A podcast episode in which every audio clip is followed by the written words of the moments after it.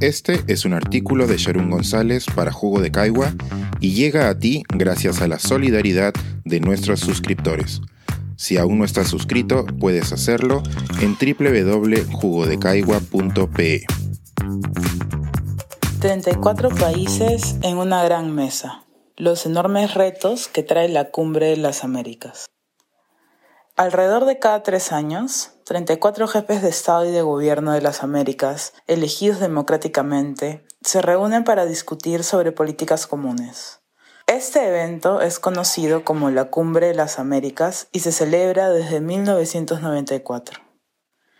En junio de este año tendrá lugar su novena edición en Los Ángeles, California, y las expectativas son más altas que de costumbre. La última edición fue en 2018, cuando le correspondió al Perú ser el país anfitrión. Aquel año, el entonces presidente de Estados Unidos, Donald Trump, canceló su participación y su negativa levantó una serie de preguntas sobre la calidad de las relaciones entre Estados Unidos y América Latina. Esta será la primera cumbre luego de ese suceso, y Andrés Oppenheimer ha afirmado que el actual presidente, Joseph Biden, tendrá que trabajar cuesta arriba para que esta cumbre no se convierta en un fiasco. Otras expectativas sobre la cumbre provienen de la coyuntura. Esta será la primera luego del brote de la pandemia por COVID-19. Las cumbres resultan en mandatos e iniciativas que los estados se comprometen a cumplir y este espacio será oportuno para que los gobiernos americanos afiancen sus esfuerzos internacionales hacia una agenda común post-pandemia. Hasta el momento, las negociaciones internacionales relacionadas con la crisis sanitaria han mostrado ser un gran desafío en el que priman los intereses nacionales por encima de la cooperación. ¿Es posible que esta vez sea diferente? De acuerdo al gobierno estadounidense, el tema central de la novena cumbre será construyendo un futuro sostenible, resiliente y equitativo. Los ejes que organizarán la discusión son cinco. Salud y resiliencia en las Américas, nuestro futuro verde, acelerando la transición a la energía limpia, transformación digital y gobernabilidad democrática. Si bien los principales actores de esta reunión son los presidentes y primeros ministros, se contempla la participación de otros grupos. La sociedad civil organizada y otros actores sociales suelen hacer contribuciones al proceso, como las que fueron recogidas en este documento sobre la octava cumbre. Las organizaciones pueden asistir a las reuniones de la fase preparatoria del proceso de cumbres e incidir a través de la formulación de recomendaciones que se presentan a los países participantes. Con este fin, existe incluso una guía de participación para las organizaciones de la sociedad civil u OSCs. El proceso paralelo con las OSCs abre otras expectativas en torno a la cumbre. La intervención de la sociedad civil en un proceso intergubernamental de este calibre es importante para ambas partes.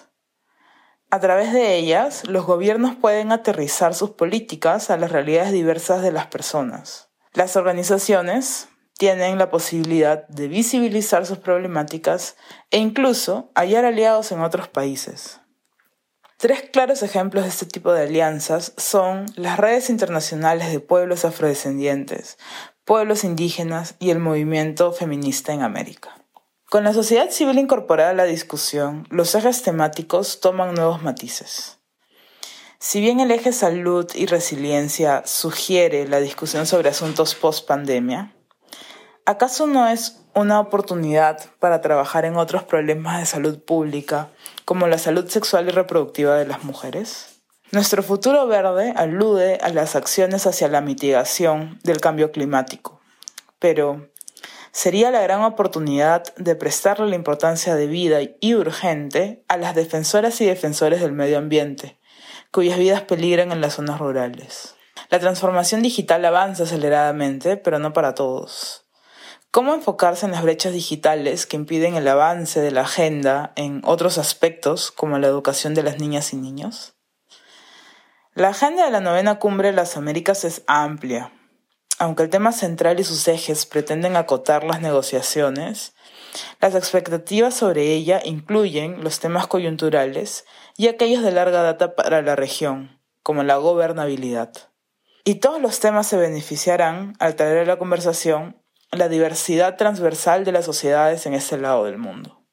No quiero terminar estas líneas sin mencionar que para observar el cumplimiento de la agenda de la cumbre existe el CISCA, Sistema de Seguimiento de las Cumbres de las Américas. En este enlace, disponible en juegodecaigua.pe, pueden hacer seguimiento a los informes que el Perú ha presentado en el proceso de cumbres hasta el año 2017.